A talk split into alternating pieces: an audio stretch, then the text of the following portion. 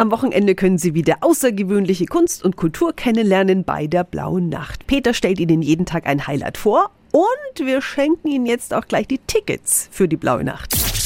365 Dinge, die Sie in Franken erleben müssen. Im Innenhof des alten Rathauses, da wird ein Kollektiv aus Künstlerinnen und Architekten eine rosa Wolke schweben Süß. lassen über unseren Köpfen. Guten Morgen, Amis Kader, Dominik Schöll und Steven Dave. Hallo, guten Morgen. Cloud of Hope heißt eure Installation. Amis, wie lasst ihr diese rosa Wolke entstehen? Wir planen anhand äh, von Nebelmaschinen und Licht eine Wolke zu erschaffen, das über äh, dem Rathaus schweben wird. Und das wird äh, projiziert mit ähm, Beamern und Beleuchtung, so dass es ähm, leuchten wird. Ja, und dann werden auf die Wolke noch Botschaften projiziert. Aber warum rosa?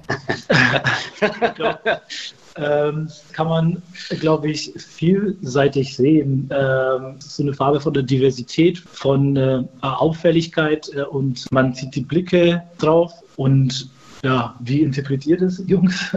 Also im Prinzip war das von voranhergehenden Projekten irgendwie so eine Signature-Farbe, sage ich mal. Die war, hat sich bei uns so durchgezogen. Allerdings muss man auch sagen, es wird eine Herausforderung, diese pinke Farbe auf einer Wolke entstehen zu lassen. Also da sind wir selber gespannt, ob das klappt.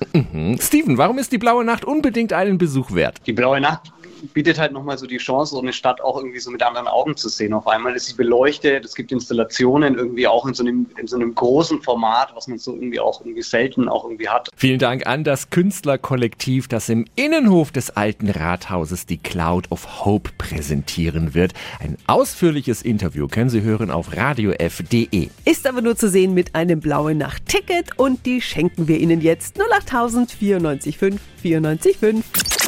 365 Dinge, die Sie in Franken erleben müssen. Täglich neu in Guten Morgen Franken um 10 nach 6 und um 10 nach 8. Radio F.